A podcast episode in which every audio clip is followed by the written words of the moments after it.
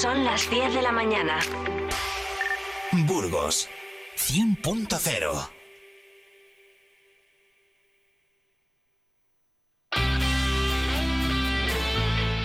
¿Qué tal? Muy buenos días. Eh, ¿Cómo están? Soy Eneca Moreno y como les anunciaba hace un momento mi compañero Carlos Cuesta, tomo el relevo para acompañarles en las dos próximas horas de radio en eh, directo en este Vive Burgos que ha arrancado a las 8 con María Cristóbal y que ha continuado con Carlos Cuesta y que al que le quedan todavía dos horas eh, de contenido. Hoy vamos a empezar a hablar de cáncer de mama. Mañana, día 19, se conmemora el Día de la Lucha contra este tipo de cáncer que afecta a muchas eh, personas y que puede tener buen, eh, buen desarrollo eh, de los eh, pacientes, sobre todo si tienen un diagnóstico precoz. Bueno, de las cuestiones sanitarias no nos vamos a ocupar porque no somos expertos, pero sí de las sociales, de lo que implica pasar por un proceso de este tipo desde el punto de vista psicológico, laboral, incluso estético. Hoy vamos a saludar a la psicóloga y escritora Laura Terradillos, que además ha sido paciente oncológica y conoce bien este asunto del que, al que nos eh, referimos. Será nuestro tema de portada, pero a lo largo de esta semana vamos a abordar el cáncer de mama desde diferentes eh, puntos eh, de vista, porque es un tema muy importante y que tiene, como les decía, muchas perspectivas desde el que mirarlo. Tema de portada, Laura Terradillos en el Día contra el Cáncer de Mama. Después hablaremos de Teresa de Jesús a través de una obra de teatro que se va a representar este fin de semana, el sábado 21, en la sala capitular del Monasterio de San Juan. Forma parte de esas eh, iniciativas eh, del Ayuntamiento de la capital alrededor de la figura de Teresa de Jesús, que realizó en Burgos la última de sus eh, fundaciones y que pasó aquí algunos eh, meses, en también sus últimos eh, meses de vida. Y es un personaje que ha dejado una impronta en la ciudad de Burgos, no solo a través de ese monasterio, también en otros lugares que se recorrían en unas rutas guiadas específicamente tras los pasos de Teresa de Jesús. Pues esas actividades concluyen con una obra en la que vamos a conocer mejor el perfil de esta escritora religiosa, doctora de la Iglesia y una mujer extraordinaria a través de la obra de teatro en clave de mujer. Además, a partir de ahora, los miércoles vamos a tomar café. Podemos hacerlo en cualquier momento, pero los miércoles vamos a tomar un café de calidad. Lo vamos a hacer con eh, Jaime Alejos, que es eh, barista y experto en el eh, mundo del café. Nos va a ayudar a conocer los diferentes orígenes del café que vamos a tomar, los tipos de café. Hablaremos de café de especialidad. Es probable que ustedes estén tomando ahora un café y no les esté ni gustando, pero lo necesitan para espabilarse un poco. Bueno, pues ese acto puede ser muy placentero y muy saludable. También lo vamos a conocer de la mano de Jaime Alejos. Además, la música, como es habitual, será protagonista en nuestro programa de hoy. Como todos los miércoles, eh, con eh, Joaquín eh, Carvajal, que es profesor en el Conservatorio Superior de Música y cada semana se acerca hasta el estudio de Vive Radio para ayudarnos a, escuchar música clásica, para aprender conceptos alrededor de este tipo de música y sobre todo para disfrutarla con la guía de Joaquín. Pero antes, un eh, género completamente diferente, el del musical. Llega a Burgos el musical dedicado a Rocío Jurado y saludaremos a su protagonista, Anabel Dueñas. El eh, musical se pondrá en escena en el eh, Forum este viernes, el día 20, y de forma anticipada vamos a conocer su contenido de la mano, como les decía, de la protagonista, que mm, por cierto, eh, este musical llega con el aval de la familia de Rocío Jurado, su hija Rocío Carrasco es eh, no solo la promotora, sino la artífice de este festival, así, de este musical, así que cuenta con el absoluto beneplácito de la familia, pero la música y, y la voz de Rocío Jurado son los protagonistas de esta cita de la que vamos a hablar en nuestra segunda hora. Y una cuestión más, ¿a ustedes qué tal se les daba el eh, cubo de Rubik? Porque no sé si saben que se celebra un eh, certamen nacional. Y este fin de semana Burgos acoge el torneo clasificatorio de ese torneo nacional de Speed Cabin, que es así como se llama la, mm, la competición del cubo de Rubik. Consiste en que lo arma mm, de forma más rápida, básicamente. Les voy a dar más detalles. Este es nuestro menú para estas eh, dos horas de Vive Burgos de este miércoles en día 18 de octubre. Empezamos eh, con eh, adelantándonos a la conmemoración de ese día contra la lucha del cáncer de mama, que será mañana, pero son muchos los temas que queremos abordar y los vamos a hacer entre la jornada de hoy y la de mañana, tras la pausa. Vive Burgos con Eneca Moreno abierto en el centro de la UNED de Burgos el plazo de matrícula para grado, máster, idiomas, curso, acceso mayores 25 o 45 años, sin límite de plazas, sin nota de corte, con una metodología online innovadora y el trato personal de nuestros tutores. Estudia en la universidad pública más grande de Europa. Matricúlate hasta el 23 de octubre en www.uned.es. Sonorama Producciones y Fundación Caja de Burgos presentan Michael de la Calle en concierto. El cantante y trapero canario llega a Burgos con su disco recién estrenado, Códigos, música urbana con influencias de Rhythm and Blues que ya suenan con fuerza en las plataformas digitales. Os esperamos el sábado 21 de octubre en la sala Anden 56 a partir de las 10 de la noche. Consigue tu entrada en Teleentradas y en las taquillas habituales. Échate la vida a la espalda. Diario de Burgos te trae la mochila que apoya la lucha contra el cáncer de mama y cuyos beneficios se destinarán a la Asociación Española contra el Cáncer. Ya en tu kiosco por solo 5 euros. Solo con Diario de Burgos.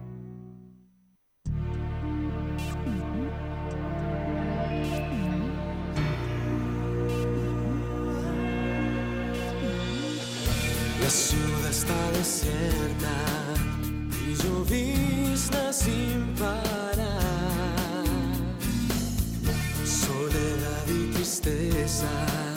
y yo salgo a caminar. Ando buscando un amor que se me ha perdido, que no lo puedo encontrar, que el corazón me lo tiene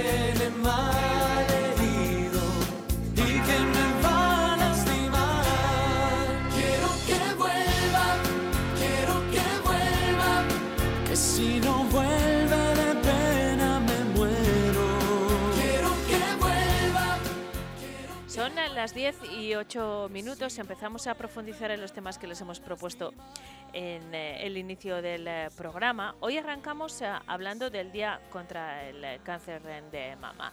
El día como tal es mañana, día 19, pero desde la Asociación Española contra el Cáncer se han organizado diferentes actividades a lo largo de la semana con el objetivo sobre todo de informar y sensibilizar sobre esta patología. Entre estas eh, actividades que como digo, pretenden concienciar sobre el cáncer de mama y lograr el apoyo de, toda la población, a las personas afectadas, pues hay todo tipo de actividades, desde un encuentro de personas con cáncer de mama de Castilla y León que se está celebrando esta mañana en eh, Toro y Zamora, desde Burgos 40 pacientes eh, han acudido hasta Toro para asistir a esta jornada de convivencia, a diferentes eh, conferencias relacionadas con el aspecto médico del cáncer de mama, cuestiones sanitarias, por supuesto, pero también otras cuestiones como el eh, testimonio personal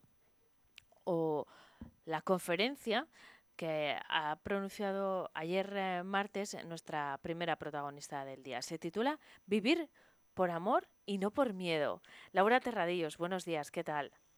Hola, buenos días, ¿qué tal? Laura es eh, psicóloga y además eh, es eh, escritora eh, y paciente oncológica también.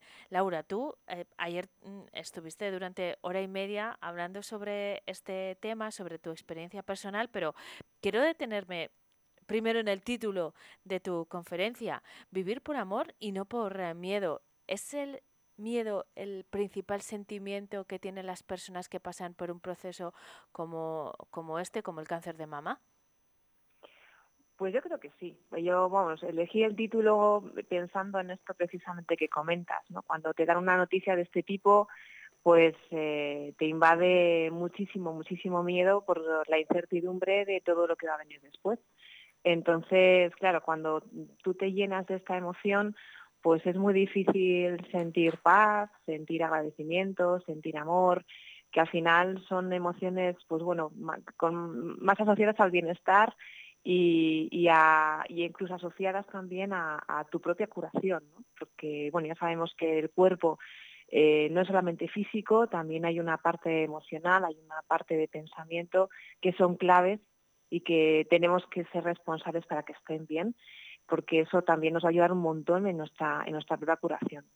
No vamos a entrar en la parte médica porque eso lo dejamos para los eh, expertos, eh, Laura, mm. pero sí me gustaría señalar que, mm, según los datos recogidos por la Sociedad Española de Oncología Médica, este año se llegarán a diagnosticar más de 35.000 nuevos casos de cáncer de mama. Que este tipo de cáncer, eh, el cáncer de mama, supone el 30% de los eh, cánceres diagnosticados en eh, mujeres en España y es ya el tumor más diagnosticado del mundo. Y es muy relevante la detección precoz de esta patología, eh, porque eso mm, significa establecer mejores eh, tratamientos más personalizados, atajar el problema antes y mejorar los eh, resultados. Pero siempre, en cualquier caso, es un proceso largo eh, que bueno que ocupa mucho tiempo de, las vidas de las ah, pacientes. Así que si lo primero que sienten, como acabas de contar, es miedo, Laura, ¿cómo se puede transformar? Porque no se puede vivir con miedo todo, todo ese tiempo que, eh, que dura el eh, proceso. ¿Cómo se puede cambiar a que la motivación sea el amor, como subrayas tú? Mm, bueno, pues a ver, como dices muy bien, es un proceso y bueno, pues yo siempre digo que tener cáncer es una maratón, pero, pero bueno, es una maratón que, gracias por la investigación y la, prevención, la detección precoz en el cáncer de mama, pues está bastante controlado y hay muchos, muchos casos de éxito. Entonces, mm, no tenemos que bajar los brazos. Y, fíjate que, que, una de las cosas que conté ayer eh, y que luego analicé cuando yo estaba la primera vez que tuve cáncer, porque yo he pasado dos, dos procesos, bueno, pues mm, una vez que ya dejas un poco atrás unos meses, te das cuenta de que ha sido como avanzando en eh, por unas fases, ¿no? Y que tienen mucho que ver con las fases del duelo que a veces pasamos ¿no? cuando tenemos una pérdida. Y al principio pues es una negación total de, de, lo que está pasando, intentas no hablar del tema, no se lo cuentas a nadie. Luego pues, pasa la siguiente fase como que te enfadas, ya te das cuenta de que es real lo que te está ocurriendo, ¿no? Y, y te llenas de una emoción un poco más, con más energía, ¿no? Pero obviamente el enfado no tampoco te ayuda a resolver nada. Y también eh, en el entorno tuyo pues hay unas consecuencias más bien negativas.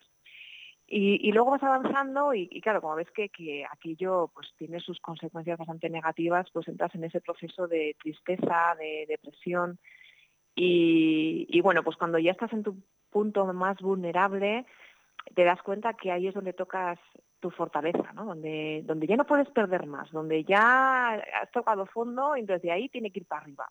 Entonces es ahí cuando empieza ese momento de, de aceptación, de decir, venga, hay que luchar, y es cuando rescatas eh, tu esencia de guerrera, de guerrero, y, bueno, pues es, ahí en esa fase donde puedes conectar ya pues con ese agradecimiento, con ese amor, con, con valorar los pequeños detalles de la vida, con dar gracias por, por bueno, pues tener un cáncer que por lo menos está controlado entre comillas, es decir, que está muy bien acompañado, muy bien investigado y se lleva tiempo, como comentabas, pero bueno, hay un gran porcentaje que tiene buen pronóstico. Entonces, eh, también toda dificultad, toda enfermedad, e incluso también con esta que es tan fuerte, ¿no? que el cáncer, eh, nos llama para decir, oye, tienes que ser responsable de esto, tienes que hacer algo ¿no? por, por mejorar tu vida, por, por salir adelante. Entonces, en esa fase es cuando ya conectas con, con esa fuerza interior que todo el mundo tenemos y que es súper necesaria, mm, bueno, pues pues eso, para que te vean los demás por, ti mismo y, bueno, pues para que vaya bien. Laura, mm, tú eh, puedes hablar en primera persona porque has eh, superado dos eh, procesos como acabas de contar, pero además cuentas con una formación como psicóloga, también como coach eres orientadora, quiero decir, has acompañado a muchas personas en todo tipo de procesos, eh, mm, en este caso, pues eh, psicológicos o eh, enfermedades mentales o simplemente mm, problemas, duelos. Tienes muchas herramientas para, no solo para haber superado o haber sobrellevado tu propia situación, sino para comunicarla ¿no?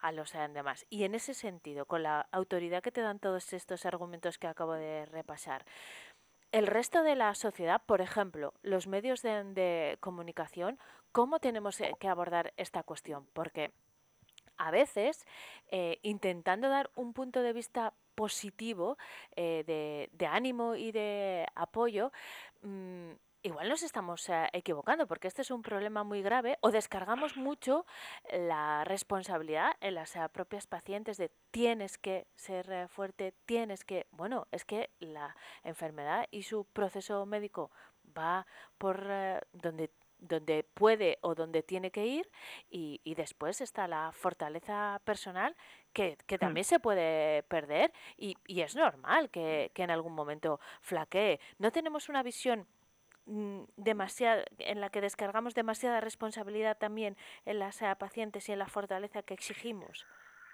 Eh, bueno, yo creo que ahí hay muchas preguntas que me haces, vamos a ir por partes. Eh, yo cuando te digo todo esto es porque creo firmemente que cada uno de nosotros pasamos, bueno, pues a mí me ha tocado dos veces cáncer y bueno, otras circunstancias pero todas las personas que existen en este mundo tenemos algo que superar. Todos tenemos una tormenta que traspasar por la que te vas a dar cuenta que mm, somos vulnerables, que no sé en qué momento nos hemos creído que nuestra vida tiene que ser perfecta y que va a ser perfecta y esto no va a ser así. Y que en esa dificultad vas a toparte o vas a aprender que tienes herramientas que ni en el mejor de los momentos te imaginabas que tienes ¿no? y, que podías eh, eh, aprender esto.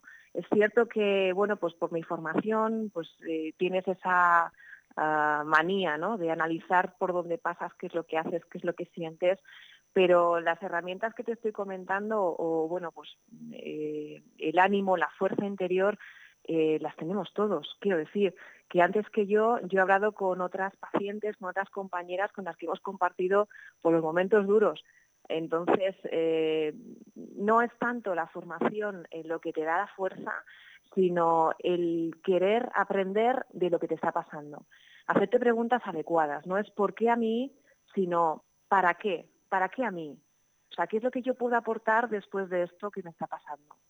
Porque mientras uno está enfermo, mientras uno está traspasando estas tormentas que te comento, eh, eh, en ese autoaprendizaje, en esas ganas de solucionarlo, muchas personas alrededor tuyo te están mirando y estás siendo referente y estás comentando qué es lo que te sirve y qué es lo que te ayuda.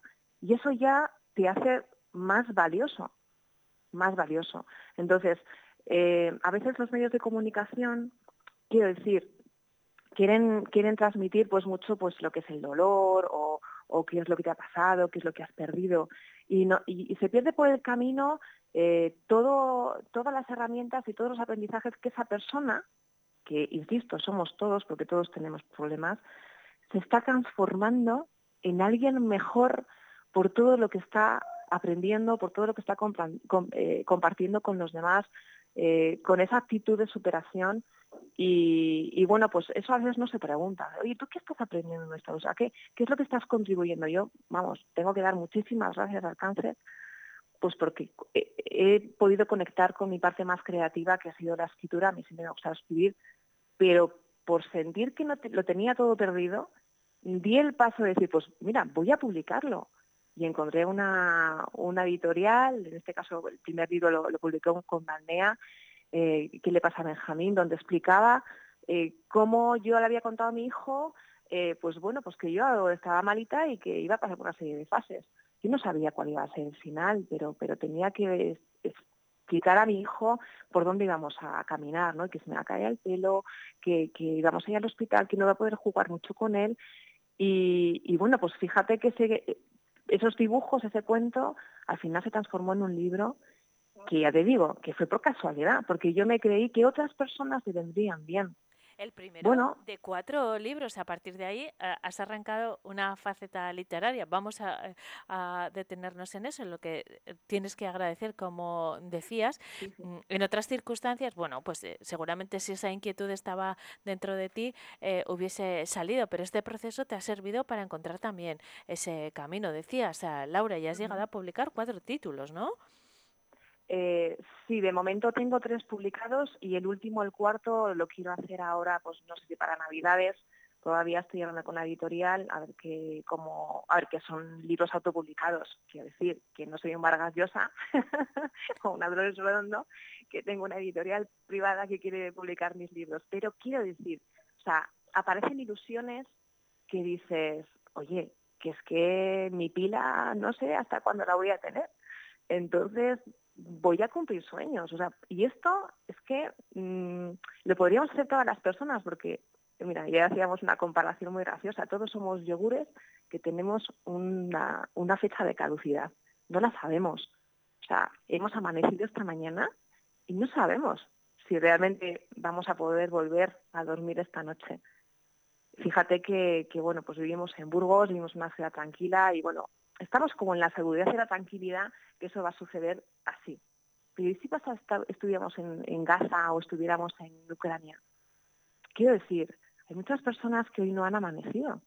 Entonces, podemos quedarnos con que qué pena y fíjate qué dolor, o puedes decir, joder, qué oportunidad tengo, ¿no? Venga, vamos a intentar que hoy sea un día con sentido, vamos a intentar que le dé yo significado y, y pues, pues mira, quiero publicar un libro, pues lo voy a publicar. Pues lo, ahora voy a publicar y he publicado tres. Laura, eh, tú tienes la formación también em, para, para, sobrellevar este proceso con, con, otros argumentos que a lo mejor otras personas no tendríamos. ¿El sistema acompaña desde el punto de vista psicológico, emocional a las ah, pacientes? Mira, eh, hay momentos muy duros. ¿eh? Es cierto que yo igual ahora os estoy pareciendo muy happy flower, pero a ver, hay, momentos en los que se muerde el polvo. Pero también digo, las emociones es algo que viene y se va. O sea, tú no es, o sea, lo adecuado es no regodearte ni en la alegría estupenda de que todo pasa y que no va a pasar nada más, ni en la tristeza profunda de que esto no tiene solución. Sea, un equilibrio. O sea, es que las emociones mm, nos dan información, pero no es lo absoluto. O sea, nosotros dentro de nosotros tenemos la capacidad para decidir, tomar las decisiones adecuadas más allá de lo que yo siento. Y te explico. O sea, a mí me puede tocar la lotería y estar muy contenta, pero igual tengo que acompañar a una amiga que ha perdido, yo qué sé, alguien, ¿no? Y estamos en el tanatorio. Pues yo no voy a mostrar mi alegría con ella porque me ha tocado la lotería, estaría acompañando y empatizando con su emoción. Entonces, con eso quiero decir, las emociones no son absolutas, son información que nos da nuestro cuerpo sobre lo que yo estoy interpretando en el momento en el que estoy, pero no me tiene que invadir todo el día ni todo, o sea, quiero decir, toda mi vida. Entonces, yo tengo un espacio para decidir qué, cómo me quiero comportar ante eso que me está sucediendo, aunque sienta cierta cosa, ¿vale? Entonces, eh, bueno, en este acompañamiento o en este descubrimiento me viene fenomenal que alguien te lo vaya acompañando. En el sistema hay recursos, pues bueno, sinceramente, eh, lo que es el sistema sanitario ahora mismo está, bueno, sobrecargado con mil cosas. Hay muy poco personal. Ayer lo hablábamos, había una, enfermera sanitaria en la charla y ya incluso, pues eso, están muy agobiados, necesitarían ellos un acompañamiento, los pobres, ¿no?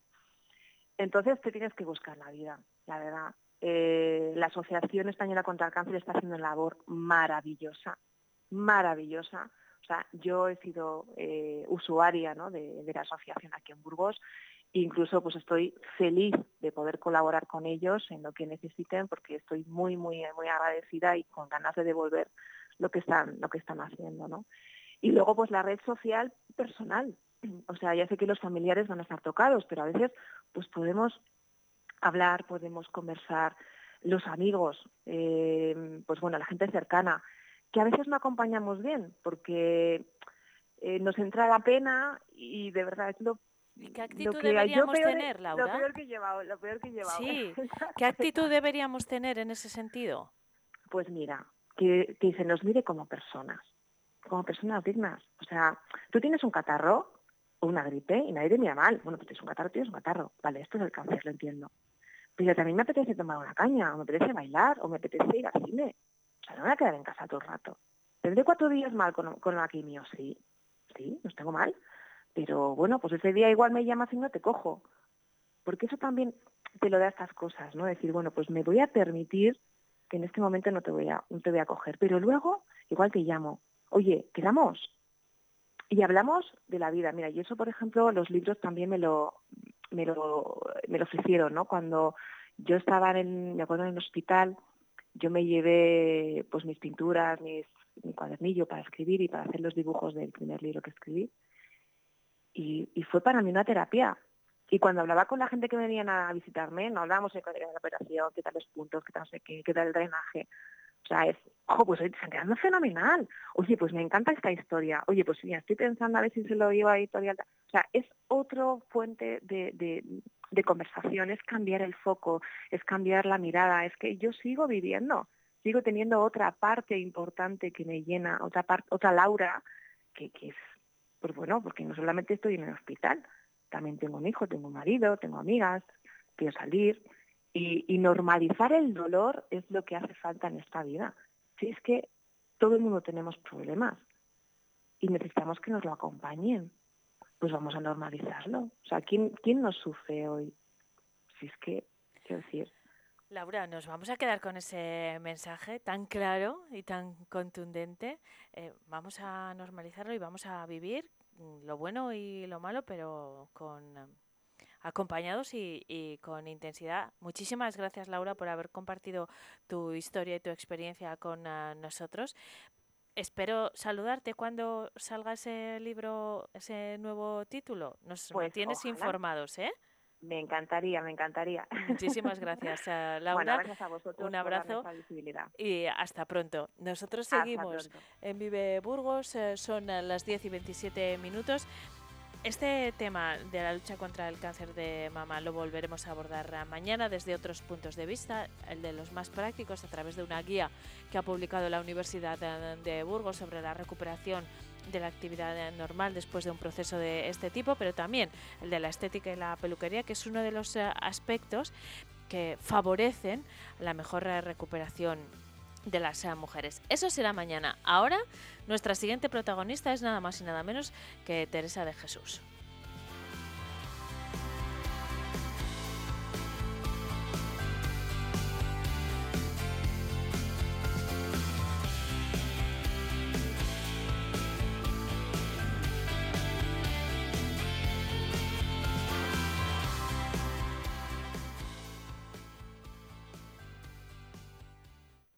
Abierto en el centro de la UNED de Burgos el plazo de matrícula para grado, máster, idiomas, curso, acceso mayores 25 o 45 años, sin límite de plazas, sin nota de corte, con una metodología online innovadora y el trato personal de nuestros tutores. Estudia en la universidad pública más grande de Europa. Matricúlate hasta el 23 de octubre en www.uned.es.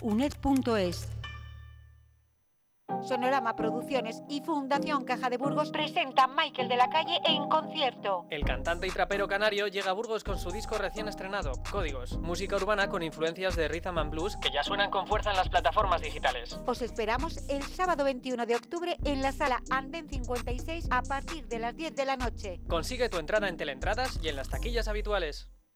Échate la vida a la espalda. Diario de Burgos te trae la mochila que apoya la lucha contra el cáncer de mamá y cuyos beneficios se destinarán a la Asociación Española contra el Cáncer.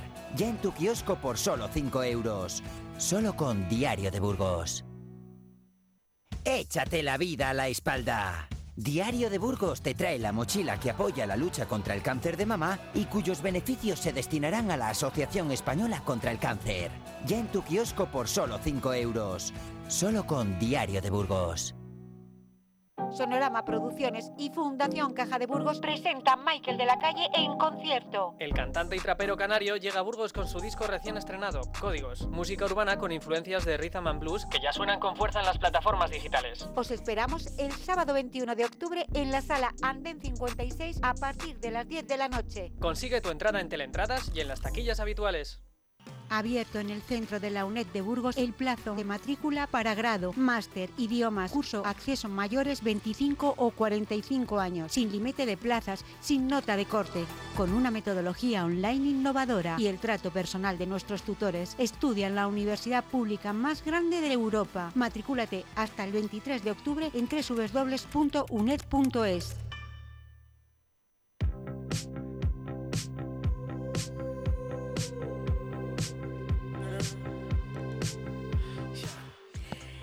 En clave de mujer, Teresa de Jesús es el título de la representación eh, teatral que va a tener lugar en la sala capitular del Monasterio de San Juan a las doce y media este sábado, día 21 de octubre, y que corre a cargo de Ana Isabel eh, Roncero.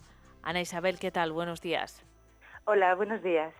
¿Qué tal, a- Ana? Eh, esta es una es un, un trabajo que eh, realizas con una implicación muy personal, me, me temo. ¿Es así, Ana? Pues sí, pues sí, vamos a ver, este proyecto nace como un encargo que a mí me hizo el, el Instituto Castellano Leonés de la Lengua en bueno en el 2015 como bueno os acordáis que hubo una gran celebración de el quinto centenario de- del nacimiento de, de. Teresa de, de Santa Teresa entonces me hace este encargo y bueno yo decido llevarlo adelante. Y, bueno, pues me sorprende muchísimo porque empiezo a trabajar sobre el personaje de, Teresa de Jesús, de Teresa de Ávila, y, me, fascina y me sorprende y entonces decido enfocar el espectáculo mm, desde el punto de vista de la mujer que fue, no de la santa que fue em, eh, canonizada, sino más bien de la mujer que fue, de esa Teresa de Ávila, de esa Teresa de Jesús. Este es un aspecto clave de la representación y del personaje también, del personaje Sí, que podemos abordar desde el punto de vista religioso, por supuesto, pero también literario, también eh, histórico. ¿Qué tenía de especial Teresa de Jesús para que Uf, desborde? Se nota en sus textos, ¿eh? La verdad, eh, Sí. tiene una, una fortaleza y una vigencia que, claro, Mm. estamos hablando del siglo XVI y, y es absolutamente extraordinaria solo su actitud, ¿no? Que, que traspasa la, eh, los libros. Es que, mm, bueno, ya te digo que a mí me fascinó. O sea, yo no la conocía, tenía la idea que todo el mundo tenemos de lo que es Santa Teresa y yo no conocía a la persona, no la conocía en absoluto. Y cuando trabajé sobre ella, madre mía, es que es una mujer eh, astuta, inteligente, ingeniosa, que no se rendía ante nada, con una, con un con una em, fuerza interior poderosísima, ¿no? Y, em, y que, y que pone en tela de juicio muchas cosas que en ese momento era necesario que se pusieran en tela de juicio y fue ella la que lo hizo. Ella fue la que, eh, bueno, a través de, de la fundación de los conventos y de su manera de entender eh, la, la vida en- dentro de los conventos de mujeres, eh, bueno, pues eh, formó parte de esa contrarreforma que hizo la Iglesia en ese momento y que, y que fue tan importante. O sea, y bueno, sus textos son maravillosos, evidentemente. eh, los, eh, los textos de Teresa son maravillosos, pero eh, el libro de la vida, las moradas, eh, todas esas reflexiones, todo eso que ella trabaja y hace y escribe sobre ella, sobre lo que siente, sobre lo que piensa, es absolutamente, absolutamente fantástico. Y mm, el espectáculo está un poco enfocado a esa Teresa de Jesús, porque yo creía que, hombre, evidentemente en el espectáculo se cuenta la vida de, de- de Teresa, toda, desde pequeña hasta que se muere, toda la vida, y, en- y ahí está Santa Teresa también, ¿no? Pero a mí me, me interesaba mucho eh, ponerla delante del espectador con sus contradicciones, con sus miedos, con ese conflicto terrible que tuvo, eh, que tuvo con la Inquisición, eh, ese cuestionamiento de aquellos conventos en los que eran de clausura, pero allí entraba y salía todo el mundo, y ella no entendía cómo podía pasar todo eso, cómo podía haber criadas en los conventos, cómo había monjas de primera y de segunda. Todo eso la llevó a lo que la llevó a, a fundar eh, a fundar todos los conventos que fundó. Y todo esto, Ana Isabel, lo cuentas en una hora. Sí. Eso, eso sí que es un, eh, también es un pequeño milagro, ¿eh? Sí, bueno, eh, claro, evidentemente eh, tuve que hacer una síntesis de, toda esta maravilla de esta mujer y escoger determinados momentos de su vida y determinados puntos de inflexión para poder ir avanzando. Pero sin, yo creo que sin dejarme nada atrás, quiero decir, sin esas, esos momentos importantes que para ella supusieron eh, cambios y supusieron puntos de avance, eh, creo que están todos y creo que el espectador eh, mm, adquiere una imagen general de lo que era Teresa de Jesús. Creo. Y que al final se trata de un espectáculo teatral eh, que, Mm. que, es muy entretenido, que van a disfrutar, eh, además de descubrir facetas quizá desconocidas en de Teresa de Jesús, pues es, es una forma mmm, de, de, disfrutar, ¿no? Porque para eso también está el eh, teatro, para, para entretener eh, sin duda. Ana, mmm, yo cada vez que me aproximo a la figura de Teresa, lo hemos hecho a través de las guías, eh, por ejemplo, de las rutas guiadas, ¿no? Uh -huh, uh -huh. Que acompañan también, eh, tu, a, tu, representación forma uh -huh. parte de las actividades eh, alrededor de sí. ese 15 de octubre y hay rutas eh, guiadas. O, o, a través de la literatura, eh, siempre me detengo en una cuestión de género, que en este caso me parece uh -huh. muy importante. En el siglo XVI eh, y durante mucho tiempo la independencia de una mujer pasaba, por ejemplo, por entrar en un uh, convento. Una mujer como Teresa no contemplaba eh, casarse o, o, estar sometida a, a una vida mm, familiar, a, a no ser independiente, ¿no? Hay que ponerlo es eso que, en el contexto del siglo XVI, claro. que desde ahora se dice muy fácil, ¿eh? Claro, es que paradójicamente, es, eh, la verdad es que es, es, es, es, increíble, pero paradójicamente, la, eh, estando, estando metidas en un convento de clausura, tenían más libertad que estando casadas con un señor.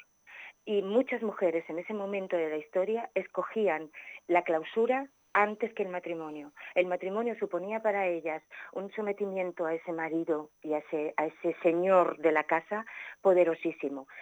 El entrar en un convento también suponía el hecho de someterse a unas normas y unas reglas, pero tenían libertad de pensamiento y eso casi nunca lo tenían en un matrimonio y, hasta cierto punto tenían un, un, poco de libertad de movimiento, incluso estando dentro del convento, incluso no saliendo. Es lo que te decía también antes de que en ese momento los conventos de clausura estaban visitados, se visitaban. Las monjas se ponían del otro lado de la celosía y allí iba todo chichirimundi a los conventos. Entonces tenían incluso una vida social que era imposible tenerla si estabas eh, sometida al matrimonio. En un momento del espectáculo Teresa se lo plantea, ¿no?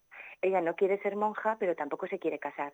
No entiende que el camino de una mujer que el camino de una mujer solamente tenga esas dos esas dos vertientes. O sea o, soy esclava del marido o soy esclava de Dios no ella no entiende por qué pasa esto. Luego va avanzando en la vida y va tomando decisiones no pero hay un momento en el espectáculo en el que eso se cuestiona. Que lo cuestiona ella quiero decir no yo sino ella. Bueno eh tú has sacado, eh, no solo has realizado, has montado el espectáculo, sino que, eh, que lo protagonizas. Eh, uh -huh. También es una aventura desde el punto de vista de una actriz para despedirnos. Es un personaje como, como actriz, Ana, mmm, muy rico, ¿no? ¿Tú lo estás disfrutando? Muchísimo, muchísimo, muchísimo. Es muy, tiene muchas facetas, tiene muchas caras, aunque mm, en principio uno podría pensar, pues es una monja, ¿qué caras va a tener una monja? Pues no, es que, es que estaba llena de contradicciones. Es que imagínate una señora que se dedica a, a, a fundar conventos para encerrar a monjas y ella se pasa la vida de camino en camino es que es contradictoria todo el rato.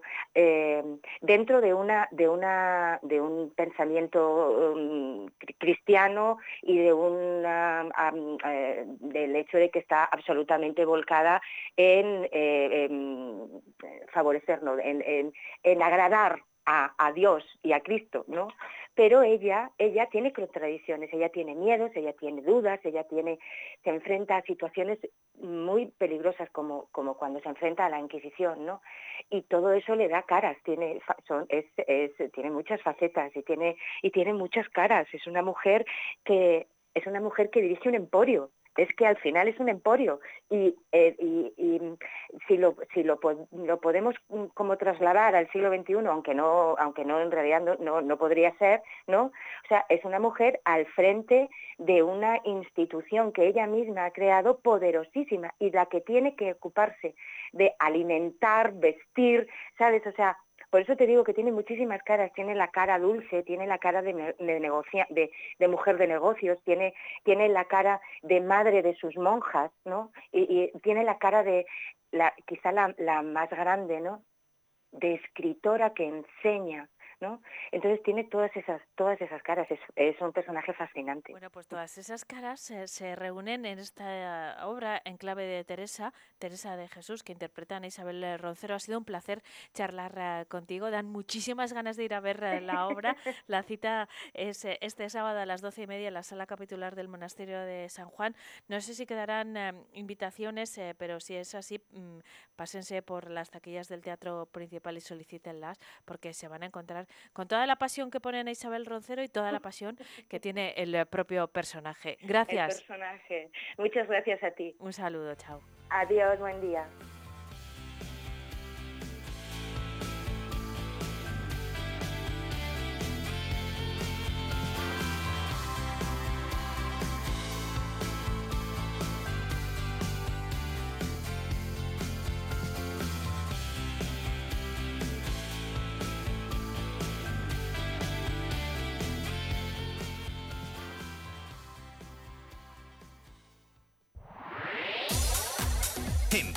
Radio, tienes una cita con Robin Cootsy de lunes a viernes.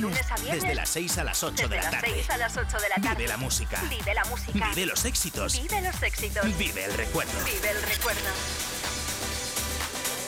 Vive Radio con Robin Cootsy. Donde vive tu música. El sector primario en Castilla y León es el protagonista cada mañana en Vive Radio. Desde las 7 y 10 de la mañana, de lunes a viernes. De lunes a viernes. Jaime Sánchez Cuellar te ofrece toda la actualidad informativa relacionada con la agricultura y la, ganadería. y la ganadería. Para estar al día. Para estar al día. Vive el campo. De lunes a viernes, cada mañana. Vive el campo. Aquí. En Vive Radio. Vive Radio Burgos en el 100.0 de tu FM. Sonorama Producciones y Fundación Caja de Burgos presentan Michael de la Calle en concierto. El cantante y trapero canario llega a Burgos con su disco recién estrenado, Códigos, música urbana con influencias de rhythm and blues que ya suenan con fuerza en las plataformas digitales. Os esperamos el sábado 21 de octubre en la sala Anden 56 a partir de las 10 de la noche. Consigue tu entrada en Teleentradas y en las taquillas habituales. Échate la vida a la espalda. Diario de Burgos te trae la mochila que apoya la lucha contra el cáncer de mama y cuyos beneficios se destinarán a la Asociación Española contra el Cáncer. Ya en tu kiosco por solo 5 euros. Solo con Diario de Burgos. Vive Radio.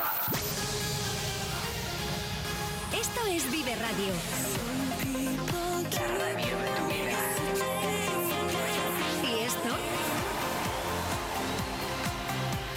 esto? Tu mejor música. Esto también es Vive Radio. Vive Radio. Siempre con un poco más de vida. En Vive Radio tienes una cita con Robin Cootsy de lunes a viernes. Desde las 6 a las 8 de la tarde.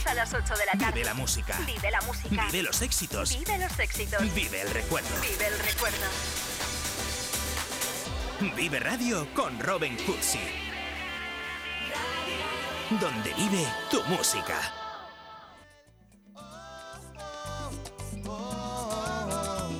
Ojalá que llueva café. Son eh, las eh, 10 y casi casi 45 minutos. Ahora pasan 45 minutos eh, de las 10. Este es un momento estupendo para tomarse un café. Es muy probable que muchos de ustedes tengan una taza de café al lado suyo. Espero que sí, porque si no, les van a entrar ganas de tomarse uno después de la conversación que vamos a tener en los eh, próximos eh, minutos y que vamos a realizar eh, los miércoles aquí en Vive Burgos. Vamos a hablar de café y lo vamos a hacer con la guía de un experto en este ámbito. Me acompaña Jaime Alejos, que es barista, podríamos definirte así. ¿Qué tal, Jaime? Buenos días. Muy buenas. eh, ¿Te, sí, te convence ese término?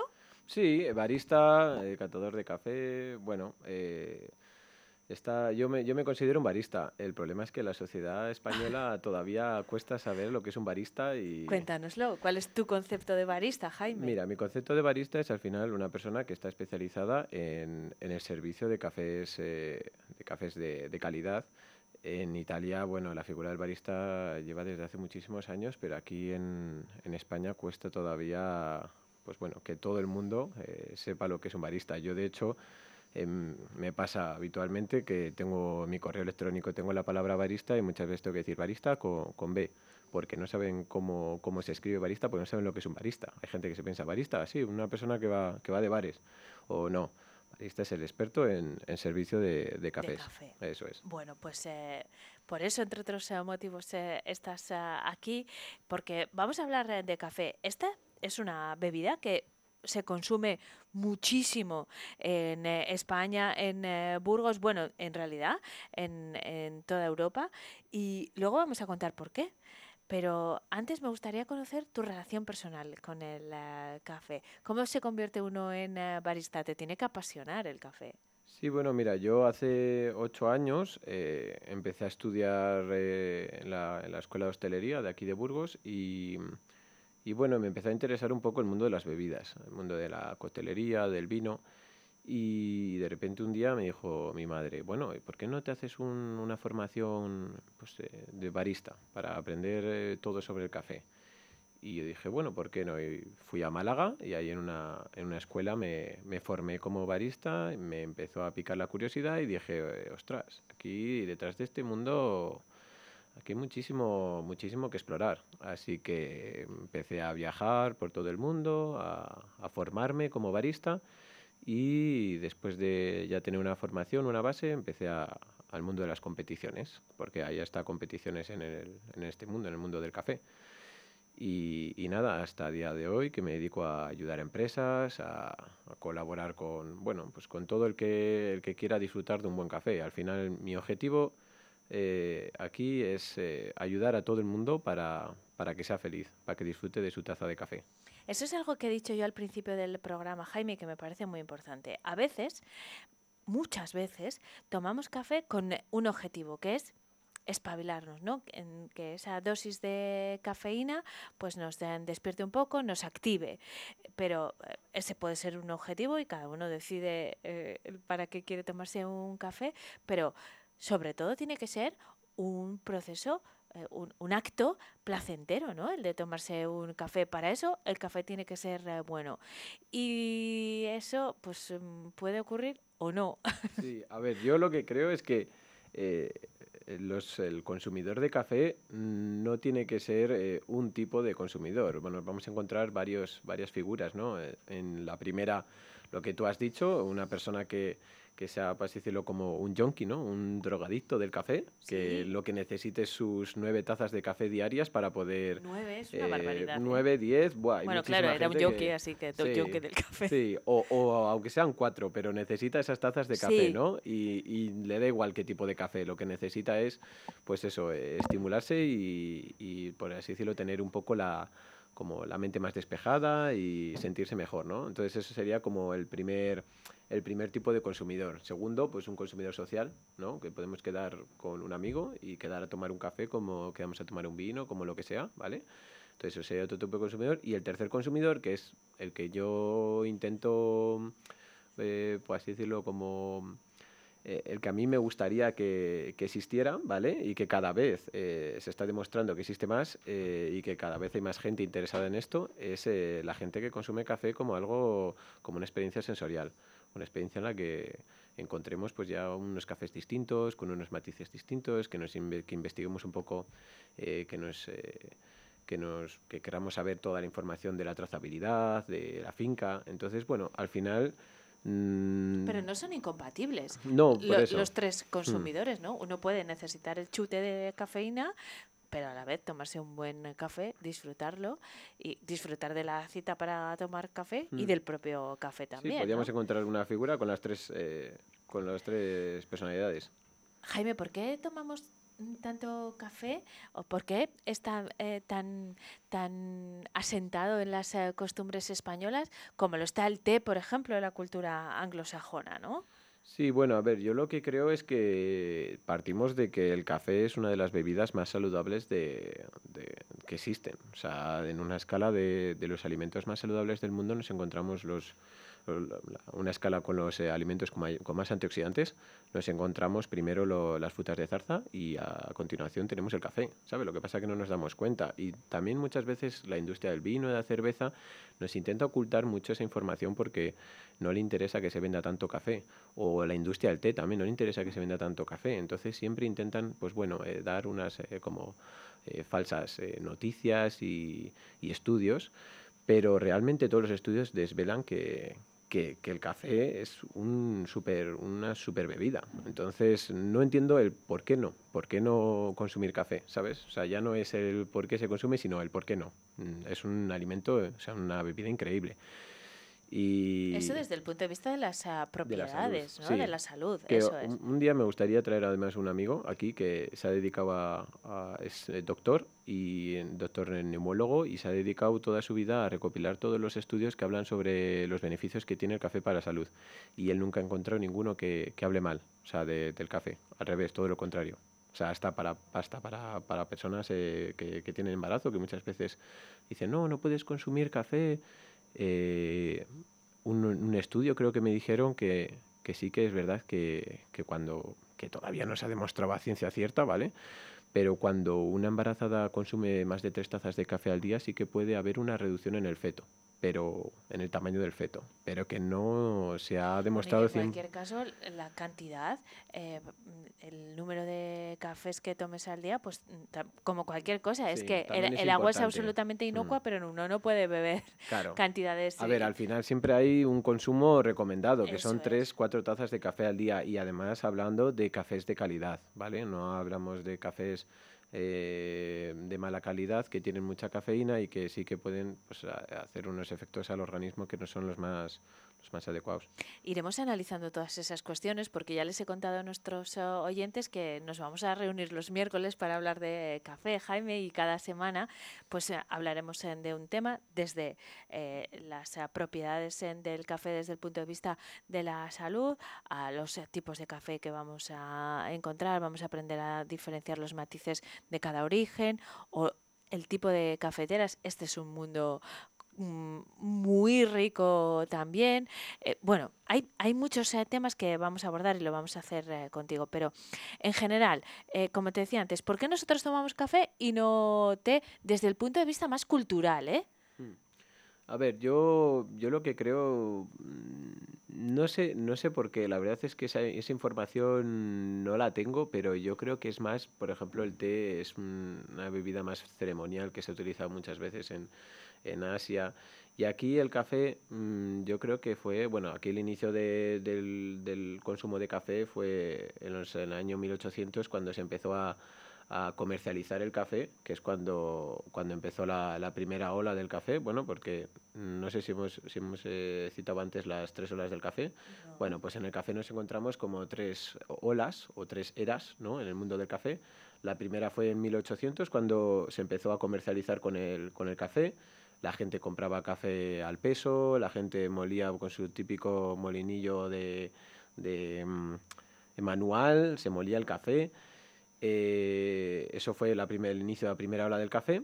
eh, se importaba, bueno, empezaron a surgir las primeras empresas que importaban café verde aquí en España, lo empezaban a tostar, surgió el café torrefacto, que no, ya hablaremos eh, del café torrefacto, podemos dedicar un programa al café torrefacto. El Eh, café torrefacto suena fatal ya. Sí, sí. ¿Es, es apto para baristas el torrefacto? Eh, no, no es apto para baristas. Vale, de ya está aclarado. Le sí, dedicaremos un programa. Le dedicaremos un programa. Y, y luego surge la segunda ola del café, que seguramente todo el mundo conozca la empresa que inició esta segunda ola del café, Starbucks.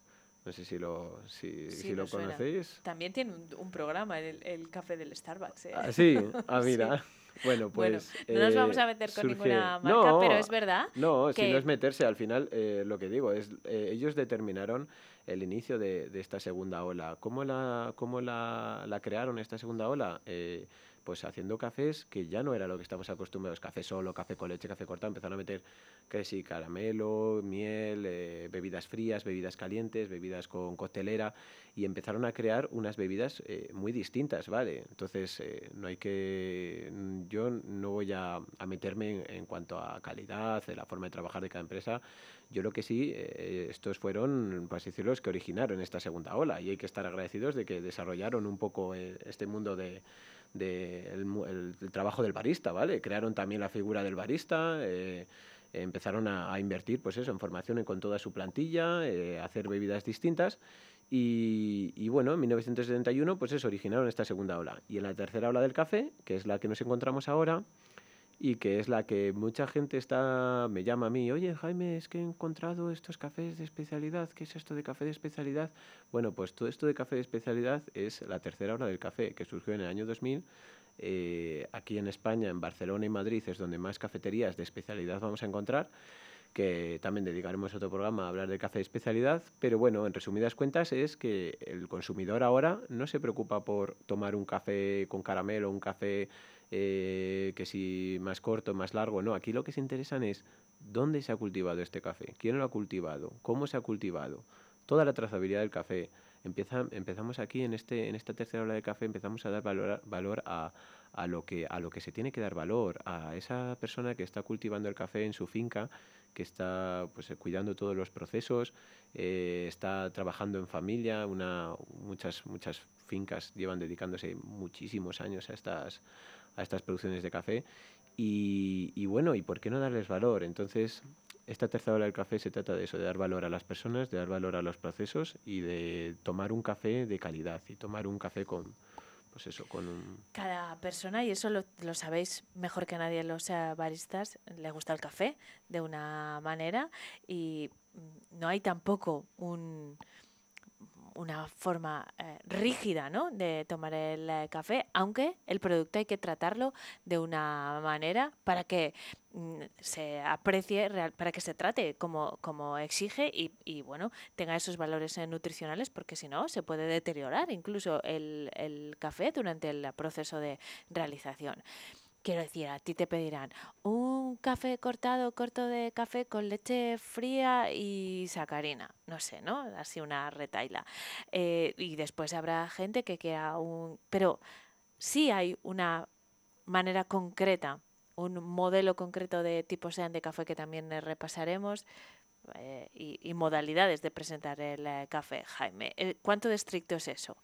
Bueno, yo creo que cuanto de estricto, eh, al final no hay que olvidar que el café es un alimento y estos alimentos eh, están hechos para que la gente disfrute y sea feliz. Y, sí, nos tenemos que preocupar, pero lo que más nos tenemos que preocupar es de disfrutar. A mí si un cliente me pide eh, un café cortado con leche fría y sacarina y me pide que la malabares, yo se lo hago, si él va a disfrutar. Y él, porque no hay que olvidarse que, que la hostelería es eso. La hostelería es hacer que la persona que entra a tu, a tu negocio eh, se vaya más feliz de lo que ha entrado. Si nosotros logramos eso, estamos logrando el éxito. Luego ya el café que sirvamos, eso ya es otra cosa. Yo no soy purista. Yo lo que creo es que la gente tiene que ser feliz. Pero eso sí, luego hay sus métodos de elaboración. Y, no hay ninguna manera, para así decirlo, ninguna ciencia exacta de cómo elaborar el café. Es muy complicado y yo me dedico a formar a empresas con ello. Y es muy complicado porque cada café es distinto. Son al final... Eh, eh, cada donde depende de dónde lo cultives, depende el- todo el proceso que siga, se va a tratar el café de una manera u otra. Entonces es muy complicado. Tan complicado que le vamos a dedicar un ratito cada semana a aprender y sobre todo a disfrutar del eh, café.